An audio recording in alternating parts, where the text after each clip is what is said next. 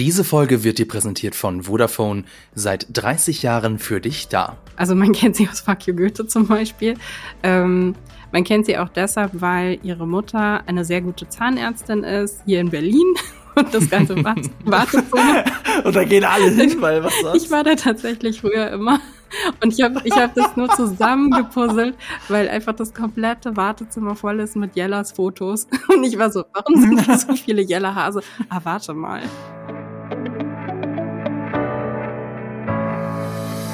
Sag mal, Laura und Marco, was gefällt euch besser? Ein modernes Spionagesetting oder lieber eins aus dem Kalten Krieg? Ich, ich, ich habe auf jeden Fall eine eindeutige Antwort. Es ist immer Kalter Krieg, weil äh, ich bin halt alter Sean Connery, James Bond Fan und ich bin damit aufgewachsen und der Kalte Krieg ist immer noch so was Besonderes, weil es halt so ein Stand-off der Spionage ist und alles andere ist ja eher modern und eher modern bedeutet heute viel Überwachung und äh, das ist, es, es verliert viel von diesem Charme, wenn alles am Handy erledigt wird. Hm. Siehst du, ich hatte genau das um, Umgekehrte gesagt. Definitiv modern. Ja? Definitiv. Ah ja, okay. Anhand deiner Filmwahl hätte ich es vermutet, tatsächlich. Äh, Serienwahl. Äh, ja, ich kann das begründen. Und zwar ähm, ganz einfach, im Kalten Krieg hatten Frauen noch nicht so große Rollen. und die waren immer nur die Sekretärin. Und jetzt in der Moderne ähm, können Frauen ganz häufig die Protagonistinnen von ihren Serien sein. Das zum einen. Zum anderen interessiert es mich einfach mehr, weil ich finde, der Kalte Krieg ist so ein bisschen auserzählt, also zu, für mich zumindestens. Ähm, und wir haben so viele sehr interessante Serien im Moment gerade, die teilweise natürlich auch komplett ausgedacht, aber teilweise auch auf wahren Begebungen ähm, und wahren Realitäten berufene, ähm, bezogene ähm, Konflikte betrachten, die finde ich einfach so viel spannender als immer wieder das gleiche eiserner Vorhang, Ostblock gegen Westblock. Nun, man könnte auch sagen, bei den modernen äh, Setting ist es immer das Gleiche. Es sind immer islamistische Terroristen. Das stimmt aber, gut, aber nicht. Genau, da gibt's nämlich auch andere Serien, über die wir heute auch sprechen. Vielleicht noch kurz, was ich spannend finde. Ich finde es einfach, ich finde den ähm, das alte Setting tatsächlich auch ganz interessant aus einem ganz simplen Grund, nämlich so ein bisschen äh, so regional stolz, weil das war halt der letzte Zeitpunkt, wo Deutschland noch im globalpolitischen Rahmen relevant war nach dem Mauerfall ist Deutschland einfach so in der Relevanz verschwunden, weil damals war Deutschland ja noch so wirklich das, der, die Grenze ist ja durch Deutschland verlaufen. Dementsprechend war Deutschland auch so ein bisschen das Schlachtfeld des Kalten Krieges, kann man so nicht sagen, was ja kein heißer Krieg war, aber so der Schauplatz, auf dem die Großmächte aufeinander getroffen sind. Und das finde ich ganz nett, das in Serienform oder Filmform zu sehen. Ich glaube, im echten Leben war es nicht so geil, aber wir reden ja hier nur von Spionage, Serien oder Filmen. Ich würde aber ergänzend gerne noch was dazu sagen. Und zwar, ähm, ich mag auch zum Beispiel den Film Golden Eye, ist einer meiner Lieblings-Bond-Filme, weil er nicht einfach im Kalten Krieg spielt, sondern diese Überreste des Kalten Krieges, den Chauvinismus, die äh, Männer aus der Vergangenheit, die ihre, mit ihren Spielzeugen immer noch spielen wollen, weil das eben aufgearbeitet wird, weil Bond, weil Bonds Chefin auf einmal ein M ist, eine Frau solche Sachen mag ich halt auch an der Vorstellung des Kalten Kriegs, aber prinzipiell hat natürlich äh, Laura recht, die Rolle der Frau hat viel mehr zugenommen in modernen Spionagefilmen. Ich, als gutes Beispiel finde ich Zero Dark Thirty, mhm. weil das ja eine historische Person sogar ist. Das macht es noch mal stärker. Ähm, aber dadurch, dass ich auch mit Bond aufgewachsen bin, sehe ich auch immer das Progressive an Bond. Also äh, vieles in, in, in Dr. No, die Diskussion hatten wir schon mal noch im privaten Bereich, du erinnerst dich, ich habe ja stundenlang drüber diskutiert. Aber Dr. No war ja auch äh, äh, ist sinnbildlich für die, für die sexuelle Befreiung von Frauen durch die Etablierung des Bikinis tatsächlich groß gewesen. Es geht nicht nur darum, dass wir Männer blöd draufglotzen, sondern dass Frauen auf einmal gesehen haben, hey, ich kann mich am Strand anders kleiden und es geht keine Sau was an, ich kann es machen, wie ich will. Ich glaube, hast du mit das mir war, nicht Dafür war Bond auch super wichtig, Dr. No. Bitte? Ich glaube nicht, dass du mit mir darüber gesprochen hast, weil Doch, ich erinnere mich ganz was? genau an die Diskussion. Nee, nee, nee, Wir hatten eine super heiße Diskussion, die lange ausgeartet ist. Ich versuche sie auch jetzt nicht nochmal anzuschließen. über die Rolle von Sean Connery, die Rolle der Frau in James Bond Nein. und nebenbei noch in Star Wars. Das kann, also Star Wars ja, aber es kann deshalb nicht sein, weil ich tatsächlich keinen einzigen Bond zu Ende geschaut habe. Ja, aber das, das, es gibt ja wohl Gründe, warum du keinen einzigen zu Ende geschaut hast. Und es gibt so viel problematische Darstellungen. Ich erinnere mich nur zum Beispiel in Goldfinger an äh, allein der Name verrät schon, die Dame heißt Pussy Galore und sie ist äh, in den Büchern, glaube ich, als Lesbe beschrieben und wird aber in den Filmen, gut, da wird das nicht thematisiert im Film, aber sie wird umgedreht von Sean Connery, so nach dir. Also es ist halt das albernste, was du dir vorstellen kannst. Sowas ist super regressiv, aber andererseits gab es schon The Spy Who Loved Me, hast du auf einmal mit, ähm, wie heißt sie nochmal, Barbara Bach, mit der deutschen Darstellerin, eine unglaublich emanzipierte, starke weibliche Figur. Auch schon vorher, selbst in den Connery-Filmen, hattest du sehr starke weibliche Figuren. Ich mag die Progression, die auch so ein bisschen dahinter steckt, oder dass, wenn du eine moderne Aufarbeitung vom Kalten Krieg hast, dass welche Rolle die Frau denn da einnimmt, wenn du zum Beispiel an Codename Uncle denkst von Guy Ritchie oder oder die ähm, hier diese deutsche Serie, die in Ostdeutschland spielt. Die auch, glaube ich. ich äh, auf der kommen wir noch später zu sprechen. Ähm, sie wird auf jeden Fall genannt in, in dieser Folge. Und ich bin sehr großer Fan von Atomic Blonde zum Beispiel. Also ich, ich mag halt, ich mag auch ein progressiveres Frauenbild, das sich durch die Geschichte zieht, das im Kalten Krieg dargestellt wird, aber wirklich angekommen sind wir eher in der Moderne. Da hat Laura natürlich total recht.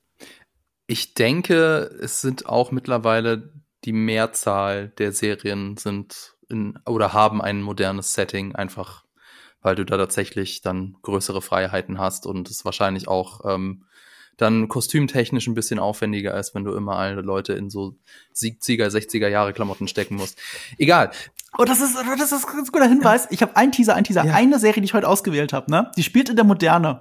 Und jedes Mal, wenn eine dieser Figuren in, in ihrem Büro aufwacht, hast du das Gefühl, du bist gerade in den 70ern. Ja, ja. Der Farbfilter hat sich verändert, die Kostüme haben sich verändert, alles, was in diesem Raum liegt, hat sich verändert. Du bist einfach in den 70ern. Das ist so herrlich. Okay, okay, weiter. ich bin, ich bin total gespannt, weil ähm, für euch da draußen nämlich, wir haben so viel die Serien hin und her getauscht, dass ich zum Beispiel jetzt mittlerweile überhaupt nicht mehr weiß, wer hier welche Serie eigentlich vorstellt. Das macht nichts, denn ich weiß, worum es geht. Und damit okay, herzlich gut. willkommen zu einer neuen Folge Die Quadrataugen, eurem Podcast für Filme und Serien, powered by Vodafone. Mit mir dabei sind Agentin Laura Samide, die nicht nur eine Vorliebe für Formel 1 hat, sondern auch für Spionageserien. Und Agent Marco Risch vom YouTube-Kanal Nerdkultur, jetzt ganz echt der Spion, der aus der Kälte kam. Denn ich habe den Kalten Krieg in Berlin noch Ja, genau. Du bist ein bisschen festgefroren die, die vergangenen Tage. Ja. Ey, ich bin so froh, dass ich heute hier sein ja. kann. Ich hatte schon den Plan, vielleicht Montag rüber zu fahren, aber ich hatte heute Mittag ein Interview mit äh, Junkie XL und ähm, dann hätte ich quasi zwischen dem Interview und zwischen dieser Podcastaufnahme runterfahren müssen nach München und das hätte nicht geklappt. Oder ich hätte er wäre erst Dienstag gefahren, was noch schlechter gewesen wäre. Es war wirklich war eingeschneit, also eigentlich war München eingeschneit und ich bin deswegen in Berlin geblieben. Aber Gott sei Dank hast du es äh, geschafft, um mit uns hier in diesem Podcast zu sein. Wir freuen uns alle sehr. Und ich bin auch dabei, die geheimnisvolle Stimme aus dem Off, Fabian Douglas. Mich kennt ihr sonst auch vom YouTube-Kanal GigaTV Mac. Und ihr habt es schon gemerkt, in dieser Folge reden wir jetzt nur über Spionageserien, nicht über Filme. Wenn ihr euch auch für Spionagefilme interessiert, dann schaut doch mal in unsere zwei Videos auf GigaTV Mac rein. Die habe ich euch unten in den Shownotes verlinkt. Da gehen wir so ein bisschen durch die Zeit, wie sich die Spionagefilme verändert haben. Das ist echt richtig interessant. Äh, Bevor es losgeht, alle Jahre wieder teilen Leute auf Instagram ihren Spotify Wrapped und äh, auch bei uns ist das so. Wir haben, also unser Podcast, die Quadrataugen, hat ein eigenes Spotify-Rap bekommen, was ich mir angeguckt habe oder was wir uns angeguckt haben, was ganz interessant ist. In diesem Fall möchte ich sagen, Grüße an unsere neuen Hörerinnen und Hörer aus der Schweiz, Marokko und Frankreich. Und vielen Dank an alle, die uns so oft gehört haben, dass wir in ihrer Top 10, Top 5 oder sogar auf Platz 1 gelandet sind. Was wir ja jetzt auch seit einiger Zeit machen, wir machen so kleine Umfragen am Ende und dann könnt ihr auf Spotify abstimmen. Und beim letzten Mal habe ich gefragt, Napoleon oder Songbirds and Snakes. Und jetzt erratet doch mal, was von beiden ist es gewonnen? Äh, genau, ganz das ganz super. was ist es gewonnen? Jetzt ratet doch mal, was von beiden ist es geworden? Was haben die meisten Leute, äh, wofür haben die meisten Leute abgestimmt? Boah. Äh, Napoleon. Ich glaube, Napoleon. Auch, dass, ich glaube auch, dass ich für Napoleon abgestimmt habe. Ja, hätte ich auch gedacht, aber nein, Songbirds and Snakes hat hm. gewonnen, wenn auch nur knapp. Aber Krass. natürlich ist das Ganze nicht repräsentativ. Wie gesagt, man kann nur auf Spotify, soweit ich weiß, abstimmen. Aber fand ich interessant und ähm, wir haben in der Folge ja auch besprochen, dass Songbirds and Snakes äh, so ein bisschen der, also ich glaube, Marco, bei dir war es so, aber ähm, das, das Songbirds and Snakes ist irgendwie der Film gewesen, der uns irgendwie runder erschienen ist, den wir irgendwie insgesamt besser fanden. Insofern spiegelt das das Ganze auch ein bisschen wider.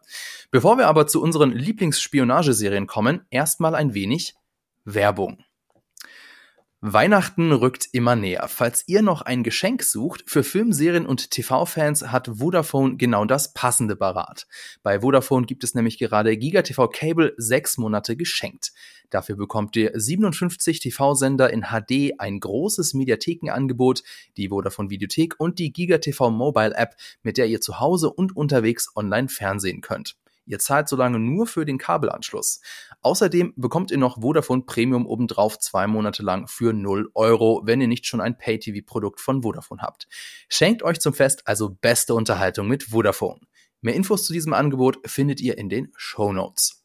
Aus der Werbung zurück in die Welt der Spione und Laura darf jetzt ihre erste Spionageserie vorstellen. Beziehungsweise stimmt nicht ganz. Ich wollte kurz sagen, worum es geht. Es geht nämlich um Homeland. Homeland läuft, äh, wenn ich es richtig nachgeguckt habe, auf Prime Video und auf Disney Plus.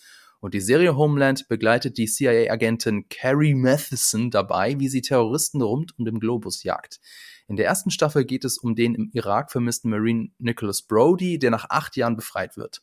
In der Heimat wird er als Held gefeiert, doch Carrie glaubt, dass Nicholas insgeheim für Al-Qaida arbeitet. Allerdings glaubt ihr niemand. Als wäre das noch nicht genug, leidet Carrie an einer bipolaren Störung, die ihr Arbeits- und Privatleben erheblich erschwert. Also Laura, warum hast du dich für diese Serie entschieden? Oder vielleicht erstmal, habe ich die Serie damit richtig zusammengefasst? Ja, ich weiß sogar, du hast mir jetzt meinen Job voll weggenommen. Ähm, also ja, du hast es richtig zusammengefasst. Gut. Und ich muss sagen, ich finde die Prämisse davon einfach killer, weil das ist schon einfach unglaublich stark, wenn du halt einfach eine CIA-Agentin hast, die irgendwie ähm, entgegen ihrer Vorgesetzten, entgegen aller anderen denkt, dass ein Kriegsheld in Wirklichkeit ein potenzieller Terrorist ist. Ähm, und noch dazu eben gehandicapt durch ähm, ihre äh, bipolare Störung. Ähm, unglaublich toll dargestellt von Claire Danes. Also ich glaube, Claire Danes ist manchmal so ein bisschen Geschmackssache, weil sie sehr, also sie, sie geht schon manchmal ein bisschen ins Overacting rein, gerade jetzt auch bei der Rolle, weil ähm, sie, glaube ich, auch dadurch, dass sie eben die, ähm, die Bipolarität irgendwie ähm, besonders darstellen will, dadurch ähm, geht sie oft in so ganz viele so Ticks und, und äh, Gestiken, Mimiken irgendwie rein. Ähm, also ich weiß, dass das beim Schauen manchmal anstrengend werden kann. Nichtsdestotrotz, ich finde es fantastisch, weil auch das gehört irgendwie zu der Serie dazu, dass es halt irgendwie unbequem ist. Ähm, die Serie lief unglaublich lange, also acht Staffeln von 2011 bis 2020, hat unfassbar viele Preise eingesammelt, von acht Emmys über five, ähm, fünf Golden Globes und ähm, genau, und es hat halt eben diese geile Kombination auch noch davon Claire Dance, von der ich jetzt gerade schon gesprochen habe, und Mandy Patinkin. ich weiß nicht, ähm, ob ihr, so wie ich, ein Kind der frühen 80er weiß, wer Mandy Patinkin ist. Aber ja, das ist Hello, my name is Inigo Montoya. You killed my father. Prepare to die. Von ähm, Princess Bride. Ähm, absolute so. Legende. Ach, der ist das. Absolute ja, Legende. Hat er auch so einen Schnurrbart. Er ist meine Lieblingsfigur in der Serie. Kann ich jetzt schon sagen. Also sein Saul ist meine Lieblingsfigur ja. in der Serie. Ich liebe auch, ich liebe Saul. Ähm, und ähm, sehr viele von den anderen Charakteren eben auch. Äh, ich finde, gerade die ersten Staffeln sind sehr, sehr stark. Also in der, ähm, was sie da eben teilweise aufmachen ähm, an Verstrickungen. Und ich meine, darum geht's ja auch in Spionage, vor allem in Serien ja immer, dass es natürlich auch über eine Zeit hinweg trägt, ähm, dass diese Verstrickungen immer wieder neu irgendwie aufgeworfen werden und man neue Sachen entdecken kann. Ähm, Damian Lewis ist irgendwann nicht mehr Teil von der Serie, wurde dann ersetzt für eine, eine Zeit lang von Rupert Friend, auch unglaublich starke Besetzung. Ähm, ich liebe auch die fünfte Staffel, die spielt in Deutschland, by the way. Ich weiß, dass da auch mhm. deshalb, weil so ziemliche, sämtliche Leute aus meinem Umkreis hier aus der Filmbranche irgendwas bei dieser Serie gemacht haben. Von Make-up bis zu Kameraassistenz bis zu weiß ich nicht was. Jeder hat in diesem Sommer halt irgendwie an Homeland gearbeitet. Ähm, genau, also ich finde, das ist für mich ist es so ein bisschen die Mutter aller modernen äh, Spionageserien. Das ist witzig, dass du sagst, weil ich glaube, die Mutter ist eine andere Serie von dem gleichen Produzenten, aber die ist in meiner Liste drin. Ah. Ähm, aber man merkt es, man merkt es. Also Homeland ist in der ersten Staffel unglaublich spannend. Ähm, ich habe die erste geliebt, uneingeschränkt. Ich bin nur irgendwann bei der zweiten ausgestiegen. Mhm. Und das war eine Mischung aus ich habe verpasst, mir die neuen Folgen zu besorgen, weil es war zu einer Zeit, du hast ja schon gesagt, es ist sehr lange ja. gelaufen. Das war zu einer Zeit, das sind Serien immer magisch auf meinem Laptop gelandet. Ja, ich, weiß, nicht wie. Ich bin ja. morgens aufgestanden, dann waren die da. Und äh, da habe ich irgendwann äh, den Faden verloren, mir das zu besorgen. Und ähm, und der Reiz war so ein bisschen weg, weil die eigentliche Prämisse in der zweiten halt sich langsam verdreht. Ich weiß auch, du hast es auch schon angedeutet, dass die Serie einen relativ großen Turn macht, was die Prämisse angeht. Mhm. Und dann aber auch sich, äh, ich habe immer ein bisschen Neugier noch mal so rübergeschaut. Oh, das Spiel ist in einem anderen Land, okay. Das ist ja nur wirklich, was, was ja cool ist, weil es ist eine richtige Spionageserie. Eine richtige Spionageserie kann sich nicht nur um einen Fall drehen. Äh, äh, wie viele Staffeln lang? Acht, Acht Staffeln lang. Ja. Ja, und, und das finde ich eigentlich ganz spannend. Das ist etwas, das werde ich irgendwann noch mal nachholen, also noch mal rewatchen. Aber du hast schon gesagt, Claire Danes ist unglaublich gut da drin. Also äh, die reißt es ähm, und das selbst so eine Nebenfigur wie Saul dann zu meiner Lieblingsfigur wird, also ihr Mentor, der sich dann, weißt du, was du gesagt hast, diese Mental Breakdowns, dieses Bipolare, das wird deswegen auch so handlungsrelevant, weil der Mentor sich ja auch damit auseinandersetzen muss und weil es ihre Arbeit beeinflusst und dadurch gewinnt sie halt noch mal eine andere Ebene, die über den eigentlichen Fall hinausgeht und ob sie sich selbst trauen kann oder nicht. Und das macht halt noch mal besser. Ja. Also das ist überhaupt nichts, was mich nervt, sondern das macht die Figur spannend. Ja, no. also ich stimme dir total zu. Ich glaube auch, ähm, ja, eben das, was bei ihr eben schon dann im Charakter drin liegt, ist halt dieses, dass sie einfach manchmal ein bisschen zu obsessiv wird. Und mhm. das ist halt eben auch Teil dieser Krankheit. Mhm. Aber es ist eben auch Teil ihres Charakters. Und es ist aber auch Teil ihrer Erfolgsformel. Mhm. Man muss noch erwähnen, ähm, äh, Jessica Baccarin spielt auch mit als die Frau von Brody. Mhm. Und die kennen natürlich Firefly-Fans aus Firefly. Und äh, da darf sie auch mal ein bisschen mehr spielen, als sie in Firefly durfte. Äh, und Damien Lewis reißt das natürlich auch. Also ich weiß nicht, wie Rupert Friend war, aber Damien Lewis kam ja wirklich aus so einer High-Phase, weil mit Band of Brothers hat er eine der besten Serien aller Zeiten bis dahin hingelegt. Und dann hatte er unmittelbar davor eine sehr kleine, unbekannte Serie, die ich aber sehr gerne gemocht habe, Live da ging es um einen Polizisten, der lebenslang im Gefängnis eingesperrt war, bis dann mittendrin sein Fall revidiert wurde und er wieder freikam und wieder als Polizist arbeiten konnte. Ähm, das gab es nur zwei Staffeln lang, das war nur eine normale Fernsehserie, aber ungefähr, ich, ich glaube, so ein, zwei Jahre vor Homeland war das. Und aus diesem, aus dieser, aus dem Höhepunkt seiner Karriere heraus hat er dann das gemacht, bis man ihn zum Beispiel zuletzt gesehen hat. Also bei Billions ist, ist wohl sehr erfolgreich, da spielt er ja mit und äh, in Once Upon a Time in Hollywood darf er diesen kleinen Ke äh, Auftritt haben, diesen Cameo, als der coolste Schauspieler aller Zeiten, als Steve McQueen. Mhm. Wie mir Rennfahrer-Fan äh, Laura bestimmt bestätigen wird. Mhm. Ja, ja. ähm, ich finde, ja, total. Also ich finde, Damien Lewis ist wahnsinnig toll. Ich glaube, für mich hat Rupert Friend, der kam so aus dem, für mich kam der aus dem Nichts. Mhm. Ähm, mhm. Ich meine, ich kannte den, glaube ich, vorher schon, aber frag mich nicht, wo, wovon ich den vorher kannte. Drei Musketiere vielleicht? Da ja. spielt er noch mit. Äh, als, als, Age, als Hitman hat er ja auch, äh, glaube ich, einmal äh, gespielt. Also hier 47, der aus den Videospielen. Da war ja auch einer von denen. Ich glaube, das war es nicht, aber ich weiß es, ich weiß es wirklich nicht. Also er kam mir bekannt vor ähm, und der kam so um die Ecke und Stolz und Vorurteil. Ähm, Stolz und Vorurteil, stimmt, da hat der mitgespielt, ja. Ja, wahrscheinlich kannte ich ihn daher. Und Kenobi hat er den Grand Inquisitor ja noch gespielt in letzter Zeit. Ja, jetzt aber erst. Wo, ja. Wo, ja, kaum wieder zu erkennen ist. Ähm, genau, und ähm, der kam irgendwie so rein in die Serie und hatte am Anfang auch gar keine große, also der hatte schon eine Rolle natürlich irgendwie, ähm, aber hatte jetzt nicht die die äh, größte Rolle, ja. Also der war jetzt nicht der ähm, der wegweisende Charakter mhm. am Anfang und der kam rein und hat aber so hintenrum mhm. diese ganze Serie irgendwie nochmal neu bestimmt und eben auch in der Art und Weise, wie er dann auch mit ähm, mit Carrie und auch ihrer Krankheit umgeht. Und ähm, das war, ich weiß nicht, also das waren für mich dann halt auch schon wieder so unglaublich starke Staffeln, die es dann eben doch auch irgendwie ähm, es verschmerzen lassen haben, dass dann Damian Lewis mhm. halt eben nicht mehr dabei war ähm, mhm. weil das ist, ist schon ein harter Einschnitt auch gewesen und ähm, ja. also wir wollen, also wir spoilern hier gar nicht, also dementsprechend gehen wir jetzt auch überhaupt nicht auf die Staffeln ein, was da wo wann spielt. Äh, klar ist acht Staffeln, das spielt immer wieder in anderen Ländern, da sind immer wieder neue Konflikte, da sind immer wieder neue Bösewichte und Bösewichtinnen. Aber man muss halt bis zuletzt, ich finde, was wichtig ist, ist diese Prämisse, die du ja schon erwähnt hast. Ist der Held jetzt ein Schläfer oder nicht? Und das, diese Spannung, die dich in der ersten Staffel wirklich zerreißt, ob er es ist oder nicht. Und du bist die ganze Zeit hin und her gerissen. Und bis kurz vorm Ende weißt du die Lösung dazu nicht. Mhm. Ja. Also da, das, das, das hat mich so bei Laune gehalten bei der ersten ja. Staffel. Und, und, und das, und die Wahrheit zu wissen der zweiten hat für mich so ein bisschen die, den Reiz genommen.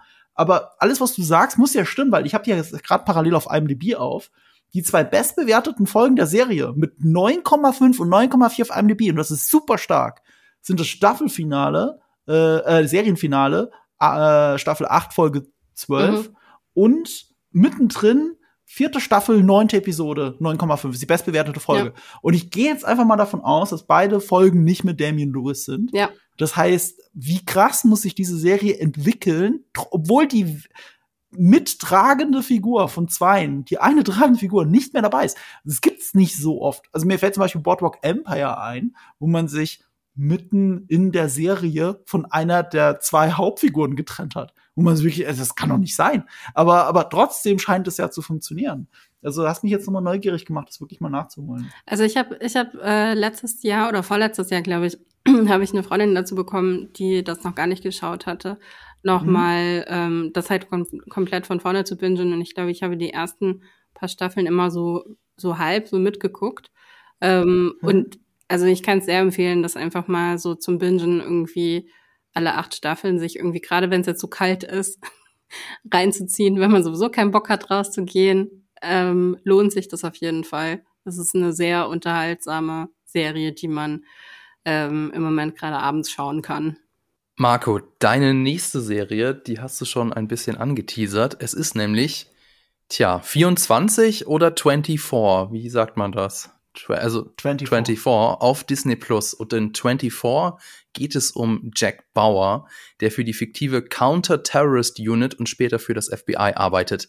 Das Besondere, jede Staffel deckt eine 24-stündige Handlungsspanne ab, deswegen der Name 24, und schildert die Geschehnisse in Echtzeit. Staffel 1 beginnt und endet um Mitternacht und spielt am Tag der kalifornischen Vorwahlen zur US-amerikanischen Präsidentschaft. Jack Bauer muss ein Attentat auf den favorisierten Kandidaten der Demokraten verhindern.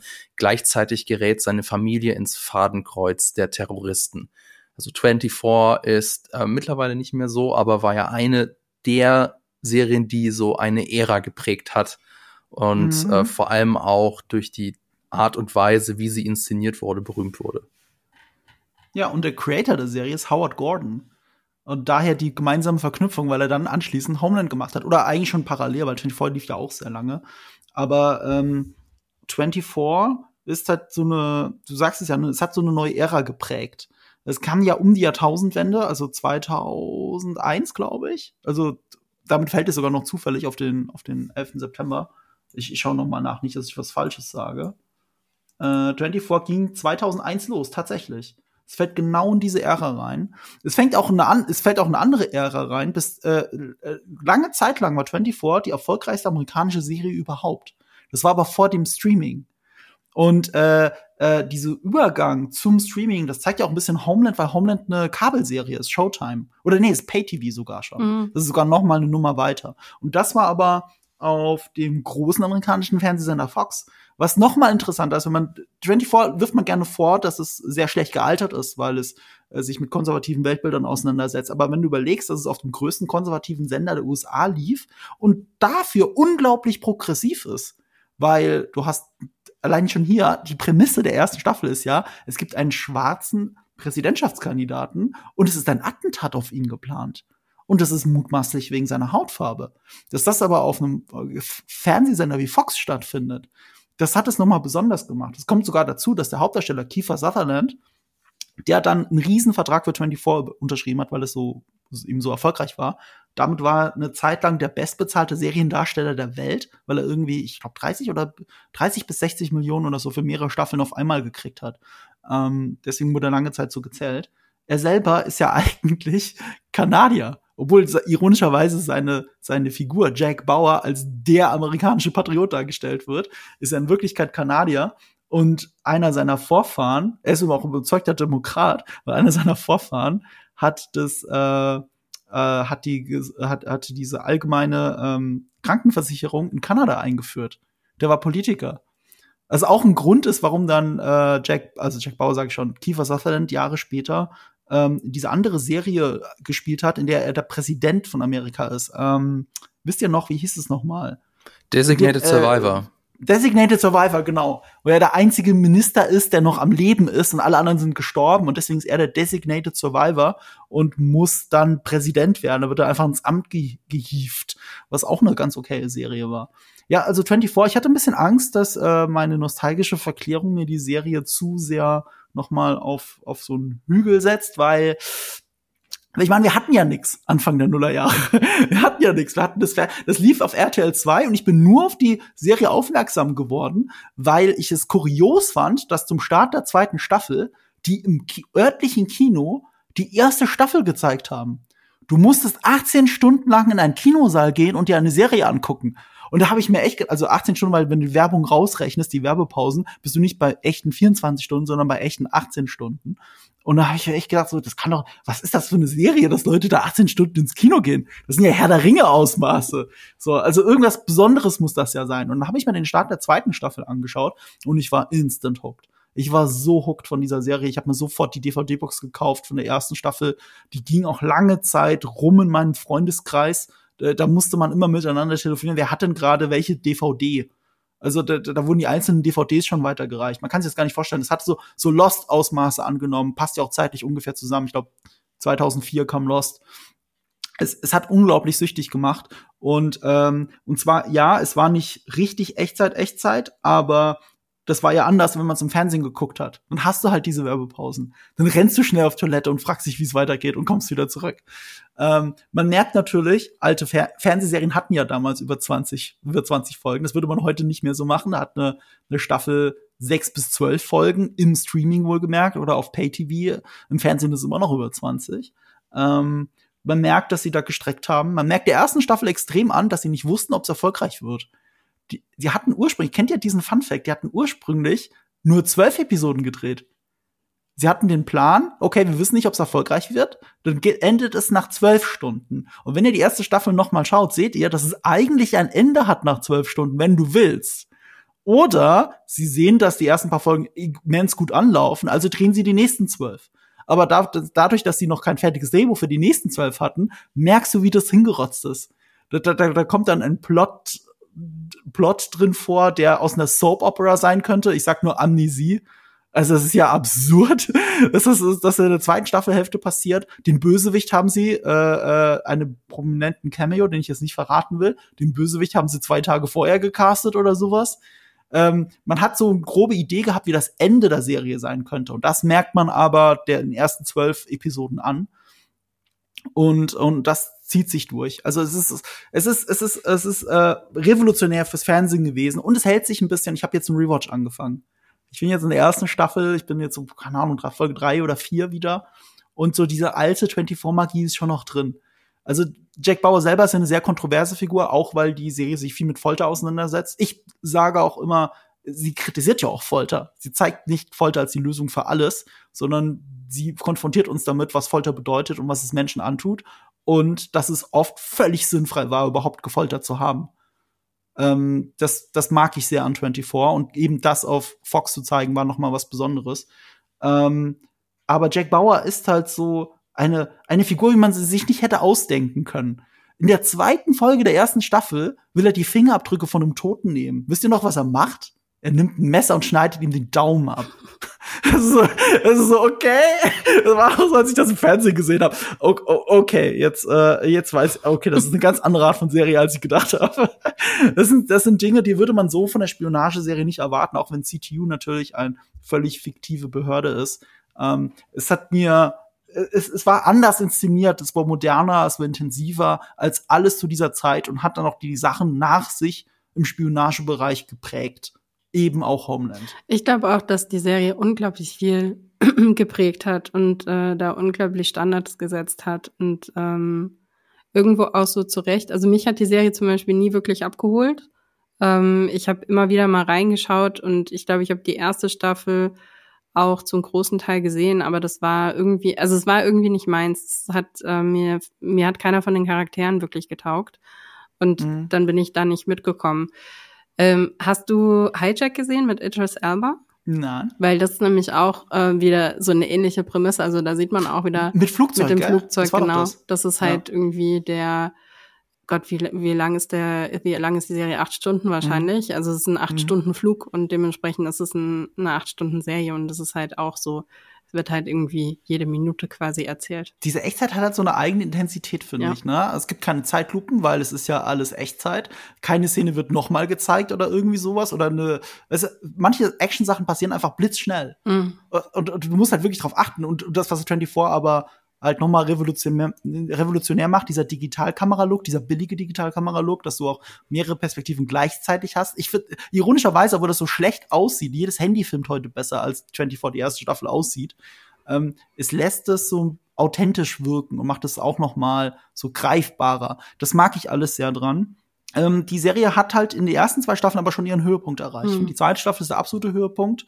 Und ab dann war es nur noch es wiederholt sich sehr. Jede Staffel hat ein bis zwei Verräter. Es wird immer versucht, die absolute Bedrohung der zweiten Staffel an der Atombombe in Los Angeles zu toppen. Ähm, was man der Serie lassen muss, äh, sie schafft es hier und da unglaublich konsequent zu sein durch alle Staffeln hinweg, was viele Serien nicht tun würden, wenn es gerade wenn es um das Leben der Nebenfiguren geht oder auch der Hauptfiguren. Ähm, sie schafft es trotzdem noch in diesen acht Staffeln ein paar interessante Figuren wie einen verkappten Prä Prä Prä Präsident Nixon zu etablieren, der eben genauso wie Nixon äh, ganz eigene Vorstellungen, Moralvorstellungen davon hat, was es bedeutet, Präsident zu sein. Das macht es auch noch mal sehr interessant. Aber ich müsste sie auch noch mal ganz sehen. Also nach der zweiten Staffel geht's eigentlich nur nur die Spirale runter. Es gibt noch so eine Anekdote, die ich gerne erzählen möchte, um mal ein Plädoyer für Plant 24 abzuschließen. Ähm, Donald, äh, Donald Sutherland eben aus, äh, aus den Hunger Games, ist ja der Vater von Kiefer Sutherland. Und Donald Sutherland ist ein riesiger Fan dieser Serie gewesen. Und es gibt diese schöne Anekdote, dass die zwei abends gemeinsam essen waren. Und äh, Kiefer Sutherland ist dann aufgestanden und wollte und wollte zum Dreh und hat ihm erzählt, ja, und ich muss noch das und das heute drehen und äh, bla bla, ich muss jetzt weg. Und dann war sein Vater stinksauer auf ihn weil Kiefer Sutherland ihm gerade 24 gespoilert hat. Der guckt das ja gerade. Und ich, ich mag einfach diese Vorstellung, dass dieser große Hollywood-Star Donald Sutherland auf seinen anderen Hollywood-Star-Sohn Kiefer Sutherland sauer ist, weil er ihm die Serie gespoilert hat. so. Ja, 24, ich weiß nicht, ob ich es vorhin erwähnt hat, aber es läuft auf Disney Plus, was ja ganz cool ist, wenn ihr das nachholen wollt. Äh, schaut da gerne rein. Ja, kommen wir doch dann zu meinem Pick, nämlich Spy Master. Spy Master ist eine sechsteilige Spionageserie von Adina Sadianu und Kirsten Peters. Die könnt ihr über Wow anschauen oder über Warner TV Serie. Ähm, Spy Master ist jetzt in unserer Auflistung von Serien tatsächlich die aktuellste aber irgendwie auch wieder nicht, denn sie spielt nämlich im Jahr 1978, also mitten im Kalten Krieg. Und es geht um Victor Godeanu. Victor Godeanu ist Agent der Securitate, also des rumänischen Geheimdienstes, und er ist engster Berater des Diktators Ceausescu. Allerdings hat er ein Geheimnis. Er spioniert nämlich auch für den KGB. Und als seine Tarnung aufzufliegen droht, will er Asyl in der US-Botschaft in Bonn beantragen. Damit bringt er aber Frau und Tochter in Lebensgefahr. Denn der KGB und die Securitate sind ihm schon auf den Fersen. Und was ich ganz interessant fand, die Figur Victor Godeanu, die ist zwar fiktiv, das Ganze hat aber auch einen historischen Hintergrund. Also zum Beispiel ähm, wird das Camp David-Abkommen zwischen Israel und Ägypten angesprochen. Und es gibt sogar eine ähnliche Figur, nämlich äh, das Asylgesuch von Ion Mihai Pacepa, der war tatsächlich Generalleutnant des rumänischen Geheimdienstes und der hat auch 1978 in einer US-Botschaft Asyl beantragt. Und ähm, ja, ich habe es schon gesagt, spielt alles in, mitten im Kalten Krieg und dementsprechend ist das ganze Spionage- und Agentenleben sehr analog. Also es gibt kleine Kameras, die in Zigarettenschachteln versteckt sind. Es gibt versteckte Mikrofone, die in Handtaschen eingenäht werden. Mhm. Es gibt äh, schöne Tricks mit Zetteln oder versteckten Türen. Und generell ist das Ganze weniger Ian Fleming und mehr Jean le Carré. Also alles etwas ernster. Und mhm. die Serie ist auch voll mit so netten Details. Zum Beispiel jeder und raucht überall und zu jeder Zeit. Also ähm, das ist ja mhm. für uns heutzutage ein bisschen ähm, befremdlich, was ich ganz gut finde als Nichtraucher. Und auch ganz witzig, es gibt eine Szene, in der ähm, schickt eine Figur ihr Kind in ein Auto und die fahren dann weg und mir so aufgefallen, Moment, die, die schneiden sich ja gar nicht an. Ja, denn die Anschneidpflicht wurde für Rücksitze erst 1979 eingeführt. Fand ich auch ganz cool. Also, ähm, ich weiß nicht, ob ihr die ähm, Serie geguckt habt, aber ja. Mir hat sie tatsächlich viel Spaß gemacht. Ähm, man muss natürlich sagen, der ähm, Victor Godeanu, der wirkt sehr stoisch, was man wahrscheinlich als mhm. ähm, Agent oder als Doppel- oder Dreifach-Agent auch sein muss. Aber dadurch wird er natürlich auch nur durch seine Familie sympathisch gezeichnet. Also ist jetzt nicht der große Sympathieträger. Und die Serie verlässt sich so ein bisschen darauf, dass die Spannung, ob er es schafft oder nicht, die Serie ähm, über die sechs Folgen trägt. Laura, du hast mir ja schon ein bisschen bei Signal geschrieben, als du es geguckt hast. Ähm, du hast dir ist nämlich aufgefallen, dass die Serie ein bisschen komplizierter erzählt wird, als sie eigentlich müsste, oder? In den ersten zwei Folgen habe ich gedacht, hä, warum macht ihr das denn so kompliziert? Also ich fand es vom Aufbau ähm, ein bisschen verkopft am Anfang, weil ich so dachte, okay, wir, wir wollen jetzt wirklich durch diese verschiedenen ähm, durch diese verschiedenen Zeitebenen, also man springt halt irgendwie in der Zeit immer vor und zurück, ähm, machen wir es jetzt ein bisschen aufregender. Oder es wurde versucht, da irgendwie narrativ eine, eine Ebene aufzumachen, die, wo ich nicht so wirklich verstanden habe, warum das unbedingt nötig wäre, anstatt das halt wirklich ähm, chronologisch zu erzählen. Ja. Aber irgendwann hat man sich dann irgendwann auch daran gewöhnt und das also beziehungsweise dran gewöhnt, ist es halt eben auch so eine unnötige Komplikation, ja. Also als hätte man irgendwie es, äh, als hätte die, als hätten die Showrunner gedacht, okay, dadurch macht es das halt noch ein bisschen aufregender. Ähm, genau, also das. Bisschen 24-iger. Ja. die Zeit. Ja. Das ist immer das Spiel mit der Zeit. Also, ja. Ähm, war, da war ich jetzt nicht so der Fan. Was ich, was mir noch aufgefallen ist, was ich auch total interessant fand, war, ähm, so, so kleine Sachen wie zum Beispiel, dass die, ähm, die rumänische Agentin hat sich Agent genannt die ganze Zeit und dann in, hm. der, in der Zeitung stand dann auch Agent, obwohl sie eine Agentin ist. Ich hat mich irgendwie ein bisschen, also es hat ist bei mir tatsächlich irgendwie jedes Mal irgendwie wieder so, ich bin so drüber gestolpert, weil ich so dachte, okay, passiert das jetzt deshalb? Weil ich habe jetzt zum Beispiel die deutsche Version geguckt. Ich weiß nicht, ob ihr die mhm äh, rumänische Version geguckt habe mit Untertiteln. Nee, ich habe auch die deutsche Version geguckt. Ich habe auch die deutsche gesehen. Okay. Ähm, also ich weiß nicht, ob das in der Übersetzung passiert ist oder ob das gewollt ist. Also das habe ich nicht so ganz so ganz verstanden. Es oder könnte ein bisschen ein schief sein, weil ähm, es ist, glaube ich, zum Beispiel so gewesen, dass in der DDR, also das, was wir heutzutage machen, so mit Ärztin, Arzt, äh, Ingenieurin, Ingenieur, das gab es wohl an scheinbar nicht in der DDR. Da hat sich auch eine Frau Ingenieur genannt. Und vielleicht kommt das daher. Ja, ich habe mir schon gedacht, dass auf jeden Fall, also vielleicht kann es auch wirklich was äh, Historisches haben, dass das eben so ähm, gehandhabt worden ist. Also eben, weil da scheint ja unglaublich viel ähm, Zeit darauf irgendwie auch verwendet, ähm, verwendet worden sein, dass äh, das historisch akkurat ist, was ja auch total ähm, gut ist. Mhm. Jo. Aber ansonsten, also ich fand die Serie, ich fand, äh, ich mochte die per se schon, ähm, wobei ich es jetzt auch nicht bahnbrechend fand. Nö, das, aber das muss ja auch nicht immer jedes Mal sein. Nee. Aber vielleicht, wenn man schon Homeland und 24 gesehen hat, dann ist das eventuell was ganz Nettes. Vor allem, weil hier der von mir in der Eisbrecherfrage angedeutete deutsche Aspekt relativ groß ist. Denn wir haben hier auch mhm. deutsche Schauspielerinnen und Schauspieler, die mitmachen und dann eben auch ähm, Deutsch sprechen natürlich. Mhm. Äh, und das ist wahrscheinlich dann auch, also im Original dann mit Untertiteln. Und zwar Svenja Jung spielt zum Beispiel mit. Ähm, falls ihr die kennt, die hat äh, sonst noch mitgespielt. Ja, toll. Bei Dark. Bei Dark. Bei, bei, Dark, okay. Genau. Cool. Marco, du. Äh, ich spiele hier die Ingrid, ähm, die hier, äh, ich habe es ja auch gesehen. Mhm. Äh, ich bin noch mittendrin. Also ich bin jetzt bei Folge drei ähm, ich weiß schon, was Laura meint mit, es ist nicht bahnbrechend genug. Es, äh, ähm, ich finde, was super positiv ist an der Serie, man merkt, dass es für HBO produziert wurde. Es hat diesen HBO-Standard. Das ist von Warner TV, aber für HBO produziert, soweit ich weiß, zumindest in, in, in den USA. Und deswegen hat es auch diese Qualität. Es ist äh, qualitativ echt gut gemacht. Also jede Kamera sieht so aus, als wäre es für HBO. Und ähm, und ich glaube, der Zugang fehlt einem so ein bisschen, weil das, was du gesagt hast, Fabian, dieses Stoische der Hauptfigur, das wird erst nach und nach aufgeweicht durch diese Zeitsprünge, die eine Woche zurückgehen zu den Ereignissen, die wir jetzt gerade sehen. Und es nähert sich dem an, aber Laura hat schon recht. Hätte man das jetzt unbedingt so gebraucht?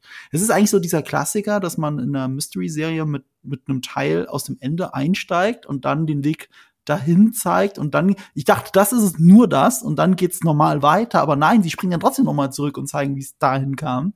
Und das war ein bisschen merkwürdig, aber es hat mich genug gecatcht, dass ich es zu Ende sehen will und das spricht für die Serie. Mhm. Ähm, ja, stimme ich dir zu. Qualitativ so hochwertig. Man merkt, dass es historisches Vorbild hat. Man hat's gemerkt. Ich habe die Figur dann auch gegoogelt und nicht gefunden. Und habe gedacht, irgendwie fühlt sich das bekannt an. Und jetzt, wo es Fabian gesagt hat, ja, stimmt, davon habe ich schon mal gehört. Von dem, der in der, in der Botschaft vorstellig wurde und dann einfach gewechselt ist. So, äh, das fand ich, ähm, das ist eine gute Serie. Spy Master. Ich, find, ich bin mir noch nicht sicher, warum sie so heißt. Also ich habe sie jetzt halb durch und kann dir nicht sagen, warum sie Spy slash Master heißt. Das habe ich auch nicht verstanden. Hat es, hat es einen irgendeinen metaphorischen Grund, den ich nicht verstehe? Da können wir jetzt äh, tiefer drüber äh, philosophieren, so wer, ob der Spion quasi keinem, durch sein Wissen, das er sehr erlangt, Macht bekommt mhm. oder ob er dann doch auch nur in einem Abhängigkeitsverhältnis ist. Wer ist der Meister? Mhm. Wer ist mhm. äh, der Untergebene? Nee, keine Ahnung. Das mhm. ist jetzt auch von mir nur so aus. Du hast ja gesagt, es ist mehr Jean Le Carré als, als Ian Fleming. Das stimmt zwar, aber wenn ich auf die alten Connery-Filme gucke, die haben sich da so ein paar Moves abgeschaut. Ne? Ich meine, das Abhören sowieso, gut, das gehört in alles, was mit dem Kalten Krieg zu tun hat. Aber er nimmt wirklich genau wie in, das war ein Dr. No sogar, zieht er sich ein Haar raus und legt es an quasi und Dr. Novas an den Schrank, aber hier auf die Schnalle, um zu gucken, ob jemand an diese Aktentasche gegangen mhm. ist. Also das ist derselbe Spionagetrick. Das fand ich, das fand ich ganz charmant. Mhm. Ich garantiere euch, der ist in irgendeinem Ian Fleming Roman auch so geschildert geworden, äh, geschildert gewesen, weil äh, das vielleicht eine echte Spionagetaktik ist. Das ist eigentlich ziemlich clever. Was mir ein bisschen gefehlt hat bei der ganzen Sache ist, weil ich meine, sie wollen ja so ein bisschen darauf hinaus und das wird ja auch in dem in dem Vorspann erwähnt. Dementsprechend ist das jetzt kein kein Spoiler, sondern es geht ja darum, dass ähm, die historisch korrekte ähm, Person, also Nikolai ähm, Ceausescu, der äh, ehemalige ähm, Regent slash ähm, Diktator von Rumänien, mhm. ähm, dass der den, den ähm, Westen relativ vorgeführt hat. Ne? Also dass sie ihm sehr, sehr lange vertraut haben und ihm ähm, das Zugeständnisse, ja, gemacht, Zugeständnisse haben. gemacht haben, Geld gegeben, Geld gegeben ja. haben. Unter anderem natürlich eben auch deshalb, weil er sich von der von der Sowjetunion äh, distanziert hat, ähm, was natürlich politisch dann relevant und interessant für, für die NATO-Staaten war. Und äh, was mich einfach da noch viel mehr interessiert hat, und ich glaube, das ist halt genau die Tiefe, die zum Beispiel sowas wie Homeland erreicht, ist, ähm, mich hätte halt einfach interessiert, okay, was, was heißt das dann eigentlich genau? Ja, also ich hätte noch gerne mehr darüber erfahren, weil Nikolai Ceausescu ist ja eine unglaublich ähm, interessante, ich weiß nicht, ob ihr euch mal ein bisschen näher mit ihm auseinandergesetzt habt und auch mit seiner Frau Elena Ceausescu ist sehr interessant, was bei denen so abging, äh, bis hin zu ihrem Tod. Ich weiß nicht, ob ihr das mitgekriegt habt. Ich, ich weiß nicht, wie es bis zu ihrem Tod war, aber, aber in der Serie wird das schon gut angedeutet. Wird, ich weiß, ich, ich finde auch, das ist, am Anfang war ich so, was ist denn, was, ist das was für sind das für Leute? Ja, auf jeden Fall.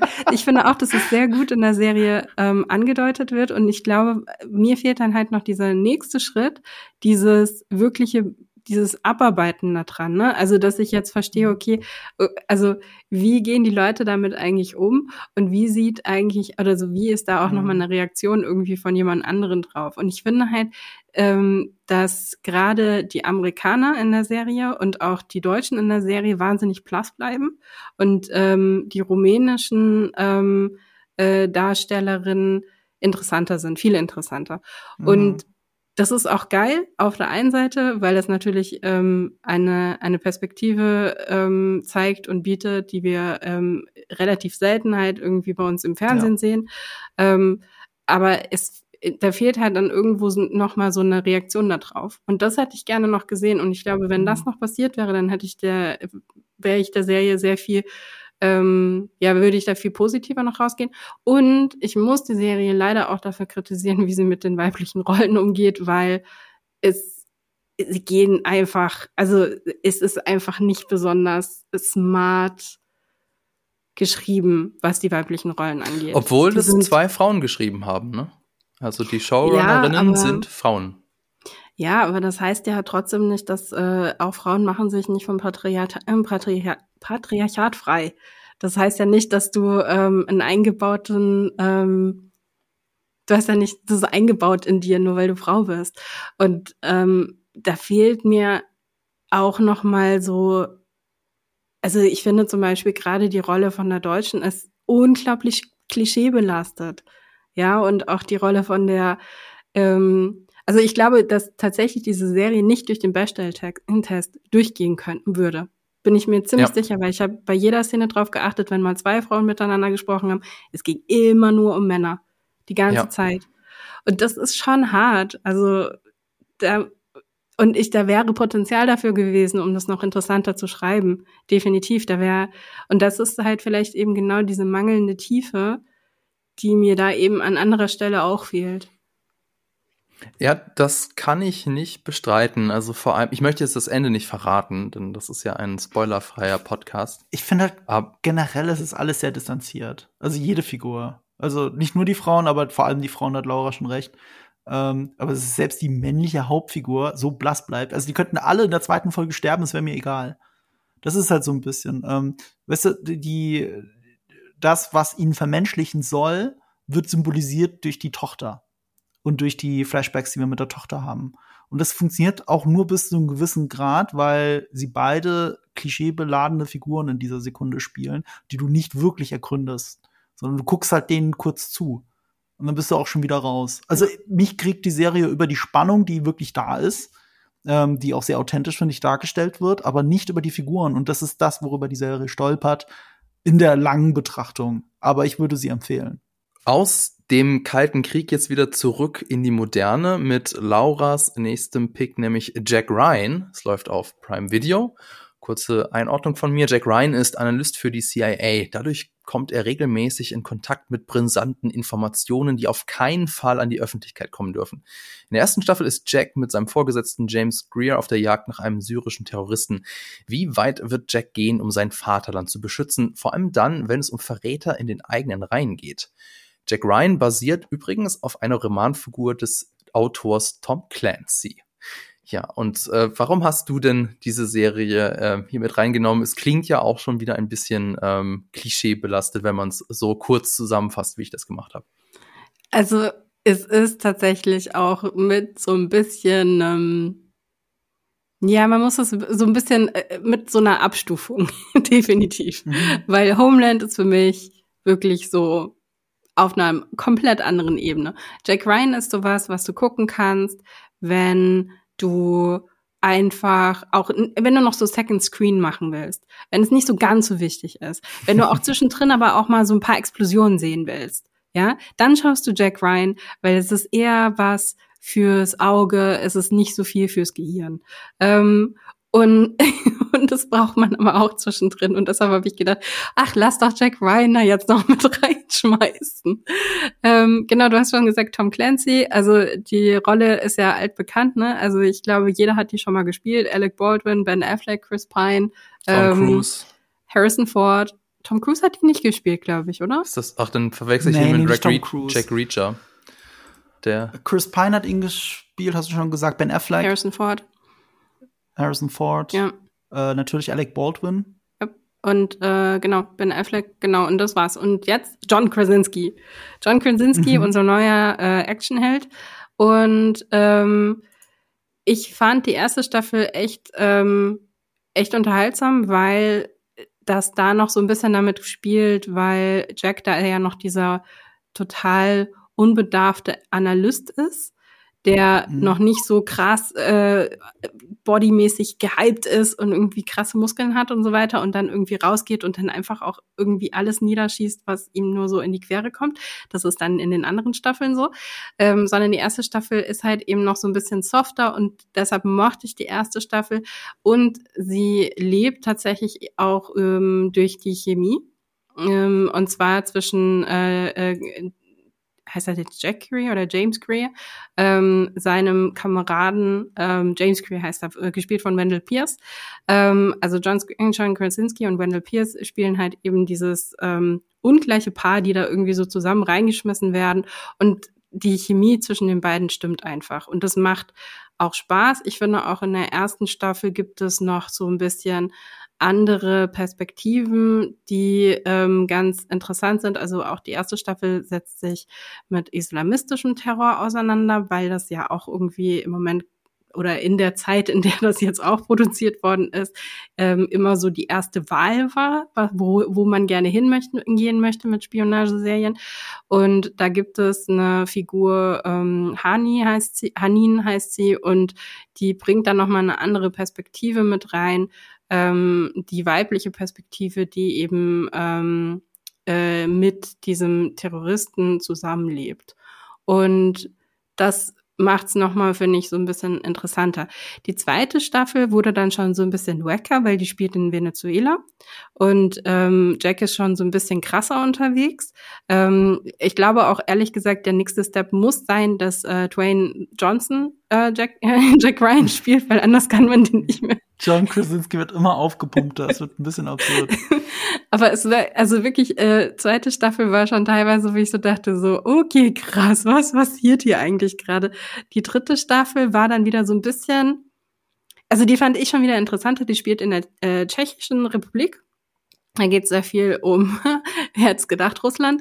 Ähm, und ähm, dann, ähm, und natürlich um Nuklearwaffen, weil, ja, ja, na klar. Ähm, und die hatten sehr, sehr wackes Ende. Also, falls ihr es bis dahin durchhaltet, Kudos zu euch, weil das ist wirklich ein Ende, wo du so denkst, was ist hier gerade passiert? Und die vierte Staffel war jetzt, äh, kam jetzt in diesem Sommer, das ist die letzte Staffel mit John, John Krasinski definitiv raus und da war ich tatsächlich auch irgendwann nicht mehr, da war ich nicht mehr aufnahmefähig, weil ich dachte so, Alter, das ist einfach alles so ein bisschen, das ist schon alles krass drüber. Aber wie gesagt, manchmal muss man auch Spaß haben mit Spionage und dann guckt man halt Jack Ryan. Ja, das trifft so ein bisschen, weil ich habe mit allen Jack Ryan-Filmen immer Spaß gehabt. Ich würde so aber so weit gehen, dass Jagd auf Rote Oktober ist so einer meiner ja. Lieblingsfilme der 90er, ja. so mein Top 10. Also mag ich ausgerechnet Alec Baldwins Version, der ihn nur einmal spielen durfte, irgendwie am meisten, aber nur im Kontext des Films. Mhm. Ähm, ich habe den Jack, die Jack Ryan Serie, das ist auf meiner ewigen Watchliste, die ich wohl nie abarbeiten werde, weil mir in den ersten zwei Staffeln alle immer die Serie empfohlen haben und ich halt alle Jack Ryan Sachen mag. Ich mag auch Shadow Recruit. Ich finde, äh, Kenneth Brenner ist da drin genau das, was er hätte in Tenet sein sollen. Mhm. Also ich, ich, ich, ich, ähm, ich bin, ich bin Fan und ich werde es mir dann auch irgendwann angucken. Marco, dein nächster Pick ist The Night Manager von Prime Video und kurz zusammengefasst, der Brite Jonathan Pine arbeitet als Nachtmanager in Hotels. Dabei gerät er zufällig an geheime Unterlagen, die die Geschäfte des gefährlichen Waffenhändlers Richard Onslow Roper belegen. Jonathan wird deswegen vom britischen Geheimdienst rekrutiert und soll das Vertrauen des Waffenhändlers gewinnen. Eine hochgefährliche Mission, die von Tag zu Tag komplizierter wird. Das ist jetzt die erste Serie, wenn ich das jetzt richtig gesehen habe, in der die Hauptrolle nicht irgendein Profi ist, oder? Ja, ist äh, eigentlich ein Spitzel, wenn man so möchte, äh, ähm, verführt doch doch äh, der Regierung zu helfen. Kein ausgebildeter Agent, aber er benimmt sich von Anfang an schon fast wie einer. Ich, dadurch fühlt, fühlt, fühlt sie sich sehr realistisch an. Das ist eine von von den ganzen Spionageserien, äh, Spionageserien, von denen wir heute geredet haben, die bisher realistisch, so würde ich sagen. Und genau das, was du gesagt hast, nämlich John le Carré, weil ähm, das ist eine Romanverfilmung von einem seiner Romane. Und äh, ich habe sie auch aus sehr aktuellem Anlass reingenommen, weil äh, Tom Hiddleston die Hauptrolle spielt. Und wer nach Loki Staffel 2 sich denkt, ich würde aber gerne mehr von Tom Hiddleston sehen, der sollte jetzt in The Night Manager einschalten. Oder hat's knapp verpasst, weil, während ich es geguckt habe, äh, just an diesem Wochenende wurde es aus Prime wieder rausgenommen. Jetzt ah. müsst ihr es leider kaufen oder leihen. Äh, aber das ist eine Serie, die immer mal wieder in den Services auftaucht. Ich meine, die lief auch schon auf Netflix. Liegt daran, weil es eine BBC-Serie eigentlich ist. Und äh, das merkt man der Serie aber auch an. Sie ist 2016 entstanden, zu einer Zeit, wo sich BBC gedacht hat, okay, die ganzen Streaming-Serien sind qualitativ so hochwertig, jetzt wollen wir auch sowas als Spionageserie. So sieht es auch aus, aber es ist noch so dazwischen gefangen. Es gibt Shots, wo du denkst, es sieht aus wie eine Soap-Opera immer wenn sie im Hotel sind oder so. Und ich meine, das heißt The Night Manager, das ist viel im Hotel. Es sieht aus wie eine Soap Opera teilweise gefilmt. Und teilweise, wenn sie vor die Tür gehen, wenn es on Location gedreht ist, ist da ein Instagram-Filter drauf, das so komplett anders aussieht als alles andere. Und dann läuft er durch die Tür und ist im Hotel und denkst, der ist, der ist definitiv gerade im anderen Land. Das haben die, das haben die nicht mehr mit den gleichen Kameraleuten gedreht. Das ist, es gibt qualitativ viele Sprünge in dieser Serie, die selbst eine 20 Jahre alte Serie wie 24 nicht hat. Aber sie lebt halt von diesem Kammerspiel. Sie lebt von Tom Hiddleston und sie lebt natürlich von dem Bösewicht dieser Geschichte, nämlich Hugh Laurie, Dr. House, der hier ein Waffenhändler spielen darf. Und äh, gerade Waffenhandel, ich meine, die ursprüngliche Geschichte spielte im Kalten Krieg, aber gerade Waffenhandel ist etwas, was leider nie aus der Zeit gefallen ist. Und dadurch fühlt es sich auch noch sehr authentisch und sehr nah an. Es verarbeitet den arabischen Frühling, spielt damit sogar vor der Zeit, in der die Serie eigentlich spielt. Ähm, und also äh, wurde gedreht, wenn wir nicht, nicht, nicht falsch sagen. Warte mal, wann war der arabische Frühling? War der 2015? Es kann, ja, ja, ja, der war vor der, ja, ne? vor der sogenannten Flüchtlingskrise, ja. Ja, genau. Also es ist noch mal eine Aufarbeitung vom arabischen Frühling. Es fühlt sich sehr authentisch an. Ein Freund von mir ähm, hat zu der Zeit als Hotelier in Ägypten tatsächlich gearbeitet, genau das, was die Serie in der ersten Folge darstellt. Und er hat mir nur erzählt, wie das war während dem arabischen Frühling, dass die Leute sich die haben sie, die haben halt das Hotel zugemacht und haben die Badewannen mit Wasser volllaufen lassen, damit sie Trinkwasser haben. So, das kann man sich alles gar nicht vorstellen. Und äh, das fühlt sich alles sehr greifbar an. Ähm, deswegen eine hochaktuelle Serie, auch nicht nur für Loki-Fans, sondern generell, wenn es um Spionage geht und was wirklich in der Welt passiert, ähm, möchte ich an der Stelle empfehlen. Hat auch bis heute utopische 8,0 auf IMDb insgesamt. Das ist eine echt gute Serie. Laura, hast du die geguckt? Nee, ich habe die noch nicht gesehen, okay. aber ich glaube, ich werde sie jetzt sehen. Allein wegen Loki oh. und äh, Dr. House, ja. Ich, ich warne dich vor, die Frauenrollen in der ersten Folge sind kaum zu ertragen. Oh. Aber danach kommt Elizabeth, Elizabeth Debicki, ja. die das aber reißt. Okay. Also die zeigt da, okay, deswegen spiele ich dann in Tenet mit. Deswegen habe ich Lady Di gespielt. Da siehst du das an. Aber sie muss natürlich auch ein bisschen anspielen. Mm. Okay. Also, mehr will ich nicht verraten. Alles Lauras klar. nächster Pick wird mit zwei großartigen Sätzen äh, eingeleitet. Das ist eine wahre Geschichte, nichts davon ist passiert. Denn äh, äh, Lauras nächster Pick ist Cleo auf Netflix. Äh, Cleo Straub führt für die Stasi Auftragsmorde durch. Doch nach einem vorerst letzten Auftragsmord wird ihr eine Falle gestellt. Sie wird wegen Hochverrats in der DDR ins Gefängnis gesteckt. Nach dem Fall der Berliner Mauer kommt sie frei und begibt sich auf einen Rachefeldzug. Schnell kommt sie dabei einer Verschwörung auf die Spur. Doch ein Westberliner Polizist ist ihr bereits auf den Fersen. Ähm, ich glaube, wir haben sogar, also wie von, von unserer Firma Jellyfish, wir haben für diese Serie sogar ähm, einiges Social Clips erstellt und du warst auch mit dabei und hast deswegen auch mit der Hauptdarstellerin Kontakt gehabt, Laura, oder? Ja, genau. Ich habe bei den Marketing Assets ähm, Regie geführt. also cool. für Social und für Digital Out of Home. Ähm, die übrigens sehr cool waren. Die sind mir die ganze Zeit auf TikTok begegnet und ich fand die richtig cool. Das hätte ich dir damals auch noch geschrieben. Also mit der Musik und so, ich fand das richtig geil. Also, wo sie da im Fahrstuhl oder was das steht und das Blut runtertropft mhm. auf sie? Steht sie in einem Fahrstuhl? Sie steht nicht in einem Fahrstuhl, aber ja, in so einem roten Aber sie steht irgendwo ja. und das Blut tropft auf sie ja, drauf. Genau. Und dann setzt die Musik ein. Das fand ich fantastisch. Ja. Äh, krass, okay, ja, das waren, äh, das waren die ganzen ähm, Ads, die halt irgendwie, also tatsächlich die Sponsored Ads. Mhm. Und ansonsten, ich fand's, ich fand's natürlich auch mega cool, weil ähm, das natürlich draußen an den Bushaltestellen und auf den großen Leinwänden auch zu sehen war. ähm, ja, also, Cleo. Ähm, Cleo ist einfach eine fantastische Serie. Sie macht einfach unglaublich viel Spaß. Ähm, die Hauptdarstellerin Jella Hase ähm, jeder kennt sie. Wer sie nicht kennt, hat was verpasst. Ähm, also man kennt sie aus Fuck You Goethe zum Beispiel. Ähm, man kennt sie auch deshalb, weil ihre Mutter eine sehr gute Zahnärztin ist, hier in Berlin. Und das ganze Wartezimmer. Und da gehen alle hin, weil was sonst? Ich war da tatsächlich früher immer. Und ich habe ich hab das nur zusammengepuzzelt, weil einfach das komplette Wartezimmer voll ist mit Jellas Fotos. Und ich war so, warum sind da so viele Jella Hase? Ah, warte mal. Weil sie heißt auch der Zahnhase. ja, kid you not. Warte mal, was? In Berlin haben Zahnärzte wie so ein Friseurladen so einen extra deutschen Hipsternamen? Ja, sie hat halt eine Webseite, die heißt Zahnhase. okay. Okay. Hasenzähne war schon vergeben, ne? so, viel, so viel zu der Hintergrundgeschichte. Ähm, also ich finde, ich finde, äh, Clio, ganz ehrlich, also qualitativ hat die Serie manchmal so ein bisschen so hoch und, und ähm, hoch und Ups and Downs. Ups and Downs, genau. ähm, das liegt meiner Meinung nach danach auch dran, dass da ähm, verschiedene Menschen Regie geführt haben und ich finde und nicht du, ne? Ja. ja, ja, genau. Daran liegt es natürlich. ähm, Bewerb Lauras Bewerbung für die zweite Staffel, weil es kommt eine zweite. Ja, aber die, ne? halt, die ist gerade abgedreht worden. Es ist schon ah, wieder zu spät. Die dritte. Die dritte Staffel, bitte. genau. Also äh, äh, Viviane äh, Andereggen und äh, Jano Ben Schabane haben da Regie geführt. Und ähm, ich finde, man sieht, wer welche Folge gemacht hat, aber ich sage jetzt nicht, wer, wer besser ist und wer schlechter. Das könnt ihr selbst rausfinden. Ähm, so. Geschmäcker können sich auch Eben, genau. ich finde, ich finde, dass da teilweise echt richtig, richtig, richtig tolle visuelle Einfälle sind in dieser Serie. Also ja. visuell einfach ja. eins der geilsten Sachen, die Deutschland so in letzter Zeit rausgehauen ja. hat. Also vor allen das Dingen. Das sieht man in den Serien. Trailern schon.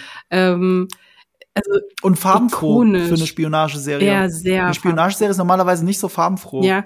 Es ist immer entsättigt so, die Welt ist ja, ja. schlecht, aber da ist es alles bunt, als als wär's äh, als wäre es ein Wes Anderson-Film. Ja, weil das aber auch, also es spielt mit so vielen Sachen. Ne? Es spielt halt mit diesem klassischen Berlin äh, 1989, 90, dieses unbegrenzte Möglichkeiten. Die, die äh, mhm. Mauer ist gefallen. Was machen wir denn jetzt alles mit diesen leerstehenden Wohnungen in, in Ostberlin? Was können wir damit machen? Also mhm. das ist total, also das ist, das fängt so ein Zeitgeist ein, den du nur einfangen kannst, wenn du wirklich auch irgendwo dabei gewesen bist und wenn du es halt irgendwie verstehst. So, es ist irgendwie urdeutsch dadurch. Mhm. Also ich hat ja, ich habe ja da irgendwie am Set auch mit äh, britischen Kollegen ähm, zusammengearbeitet die haben das nicht so ganz verstanden, was wir da die ganze Zeit so hatten mit, oh mein Gott, das ist so deutsch. Aber es ist halt, also es ist irgendwie, es ist halt diese, es nimmt dieses Elektro-Ding irgendwie mit rein, also dass du halt irgendwie Berlin, Techno, 90er Jahre, der Style davon irgendwie wird irgendwie noch mit reingenommen. Es ist irgendwo ähm, es hat einen ikonischen Kill Bill Trainingsanzugsmoment, ähm, in dem sie da die ganze Zeit irgendwie mit rumrennt. Es, es hat unglaublich coole Kampfszenen. Ähm, die halt einfach auch ein bisschen anders sind. Also die, die Serie macht Spaß, sie ist irgendwie total wild. Ähm, und ähm, also sie ist wirklich wild. Also sie ist nicht realistisch. Das erwartet nicht, mhm. dass diese Serie realistisch ist, weil das ist sie definitiv nicht. Aber dafür macht sie halt einfach sehr viel Spaß. Und das ist, das ist doch bei Spionageserien auch mal nicht das Allerschlechteste, vor allem wenn wir jetzt so über Serien geredet haben wie Homeland oder 24. Marco. Das ist ein guter Stichwortgeber ja. für meine Serie. Ja. Weil meine ist eine Dramaserie, die aber Spaß macht. Und das ist beim Spionagebereich ja nicht so oft der Fall und trotzdem realistisch bleibt. Ja. Yep. Und es wird dich freuen, Laura. Das ist nämlich eine Serie von Apple TV Plus. Yay! Ja, Slow Horses. Die hab ich auch gesehen. ich habe sie nur angefangen. Für diesen ah. Podcast habe ich gedacht, okay, ich mochte den Trailer so von Slow Horses und jetzt haben die ja sogar schon vier Staffeln angekündigt. Das läuft eine Zeit lang. Da muss ich auch wenigstens mal reingeguckt haben. Weil wenn du eine Serie hast, wo Gary Oldman die Hauptrolle mhm. spielt, dann guckst du auch diese Serie. Und ich habe jetzt gerade gestern angefangen und ich bin so hooked. Vielleicht erkläre ich, ich ganz kurz, worum es geht. Also, dann musst du es nicht ja. machen. Ähm, nach einer gescheiterten Mission wird der britische MI5-Agent River Cartwright nach Slow House verbannt. Das ist eine Abteilung für Agentinnen und Agenten, die in ihrer Karriere fatale Fehler gemacht haben und nun die unangenehmen Aufgaben der Behörde übernehmen müssen. Hier trifft River auf Jackson Lamb, den brillanten, aber auch jähzornigen Leiter der Abteilung, eben Gary Oldman. Nun, jetzt wollte ich dich eigentlich fragen, Marco, ob das jetzt ein Thriller oder eine Komödie ist, aber du hast es schon äh, gesagt, es ist nämlich im Prinzip beides, richtig? Ja, beides. Und zwar ohne albern zu sein, aber auch ohne zu ernst zu sein. Ähm, man hat schon das Gefühl, dass es sehr realistische Spionagearbeit. Ähm, so würde man es heute machen, also mit USB-Sticks kopieren und so weiter. Gleichzeitig hast du aber eine Hauptfigur, die ähm, oder vielleicht auch Mentorfigur, je nachdem, wie man es betrachtet, die morgens besoffen aufwacht im eigenen Büro und auf einmal bis in den 70er Jahren. Der Farbfilter ist anders, die Klamotten sind anders, man riecht Gary Oldman förmlich durch den Bildschirm. Äh, er hat diese unglaublich fettigen Haare, das wirkt schon fast karikaturhaft, aber trotzdem nicht komplett fremd, wenn du, wenn du das guckst. Es passt schon, es geht schon sehr ineinander über. Interessant ist auch, ähm, Jack Lowden, der River Cartwright spielt, der ist ja einer so der Top 5 ähm, Nachfolger, gehandelten Nachfolger für Daniel Craig. Wegen der Serie wahrscheinlich auch, äh, auch wenn jetzt alles auf ähm, äh, Dingsbums äh, hinweist, Aaron Taylor Johnson. Deswegen würde ich nicht glauben, dass er es wird. Aber wenn man die Serie sieht, versteht man es zumindest, warum er so in der engen Auswahl war. Er rennt auch wie Tom Cruise, gerade in der ersten Szene. wenn er über diesen Flughafen hechtet, er rennt genau wie wenige Leute rennen wie Tom Cruise. er hat den gleichen Trainer, so diese flache Hand, mhm. diese steife Oberkörper dabei. Ja. Er rennt wirklich genauso. Ähm, nee, ich mag, ich mag die Serie einfach wirklich, wirklich sehr gerne. Ich bin total hooked. Auch Olivia Cook äh, die man aus House of the Dragon kennt, mhm. spielt hier die weibliche Hauptrolle und ähm, darf hier auch äh, muss hier eben nicht so steif sein, wie es in House of the Dragon ist. Da spielt sie ja die ähm, die die äh, Vorsitzende der Greens, äh, das Gegenstück zu äh, zu Rhaenyra Targaryen. Ähm, und hier darf sie äh, ein bisschen ironischer spielen, was das auch sehr angenehm macht. Also sie ist eine ganz, ich, ich finde das eine tolle Serie und typisch Apple TV ähm, da kann man ja sagen, was man will. Es gucken ja recht wenige eigentlich, aber die Milliarden, die sie reinpumpen, die siehst du immer allen Serien an. Es sind wenige Serien, die sie haben, wenige Filme, die sie haben, aber die Qualität ist unglaublich hoch. Und selbst bei den schlechteren Sachen musst du sagen, es ist immer noch eine okay oder gute Serie. Und auch hier, diese Serie, die knallt auch schön in 4K. Das, das ist ähm, absolute Empfehlung von mir. Also jetzt von den ganz aktuellen Spionagesachen, die ich gesehen habe, oder Thriller-Sachen, gerade so mein Favorit und das werde ich jetzt auch durchsuchten bis zu Ende der Staffel 3. Ich finde, ähm, also Olivia Cook ist leider in der zweiten Staffel dann nicht mehr mit dabei, weil sie ja auch bei House of the Dragon mitgespielt hat. ähm, also Nein. es gab dazu, ich glaube, da gab es tatsächlich Terminclashs und deshalb ist sie nicht mehr mit dabei. Aber ähm, das tut der Serie tatsächlich keinen Abbruch. Also ich schaue jetzt im Moment gerade quasi live jede Woche die äh, dritte Staffel, die gerade im Moment ne, rauskommt. Und ähm, ich fand die zweite Staffel auch total stark. Mich erinnert die Serie in ihrer Qualität ähm, tatsächlich an die ersten zwei Staffeln von Spooks. Ich weiß nicht, ob ihr das gesehen habt. Mhm. Ähm, auch eine britische ähm, MI6-Serie, ähm, also Inlandsgeheimdienst äh, quasi, also nicht Auslandsgeheimdienst. Und ähm, das war aber Channel 4, wenn ich mich, also es war nicht BBC, sondern Channel 4. Und Spooks war auch unglaublich. Also die ersten Staffeln waren richtig, richtig gut. Ähm, und mich erinnert das irgendwie immer auch so vom Vibe total daran. Und mhm. ich gebe dir so recht. Also ich bin bei Gary Oldman, ne? Ich liebe den über alles, aber bei der, bei der, bei der Figur Jackson Lamb, du riechst und du schmeckst den Charakter irgendwie so ein bisschen, das ist nicht gut. Ich sitze mhm. immer da und bin so, ja, okay. Also Jetzt. Vor allem ist es nicht der Gary Oldman, an den wir uns erinnern. Das ist der Oppenheimer Gary Oldman, der Truman gespielt hat. Ah, unangenehm. Das ist echt. Einfach unangenehm. Ein bisschen unangenehm, aber gleichzeitig ist er halt einfach komplett iconic.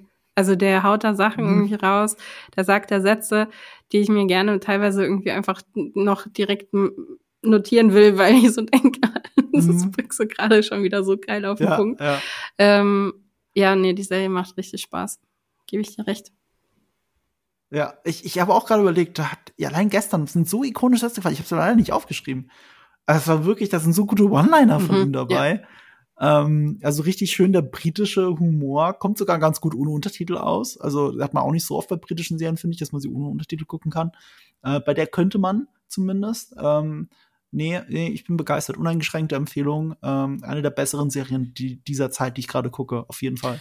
Das macht jetzt meine nächste Frage besonders spannend, denn von euch möchte ich jetzt noch gerne wissen, von all diesen Serien, die wir jetzt vorgestellt haben, welches davon ist denn jetzt eure Lieblingsspionageserie?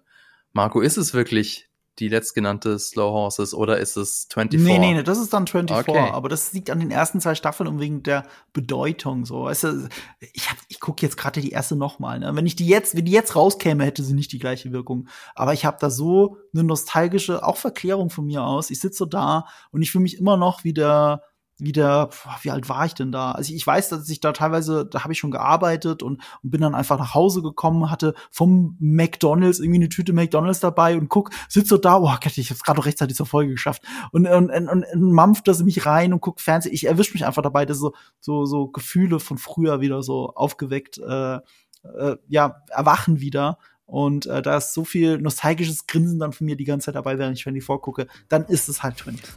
Laura, und bei dir? Nee, ist definitiv Homeland. also, es gibt schon einen Grund, warum wir die als erstes genannt haben. Okay, dann ähm, ja, schreibt uns doch mal in den Kommentaren, welches eure Lieblingsspionage ist. Ansonsten würde ich sagen, das war's für diese Folge. Ich hoffe, es hat euch gefallen. Es, äh, auf Spotify findet ihr auch nochmal eine Umfrage dazu, was eure Lieblingsspionageserie ist. Nehmt da gerne teil. Vielen Dank fürs Zuhören. Danke an euch, Laura und Marco, an das Team im Hintergrund und natürlich an Vodafone. Dieser Podcast wird sich in 30 Sekunden selbst zerstören. Bis zum nächsten Mal. Diese Folge wurde dir präsentiert von Vodafone, seit 30 Jahren für dich da.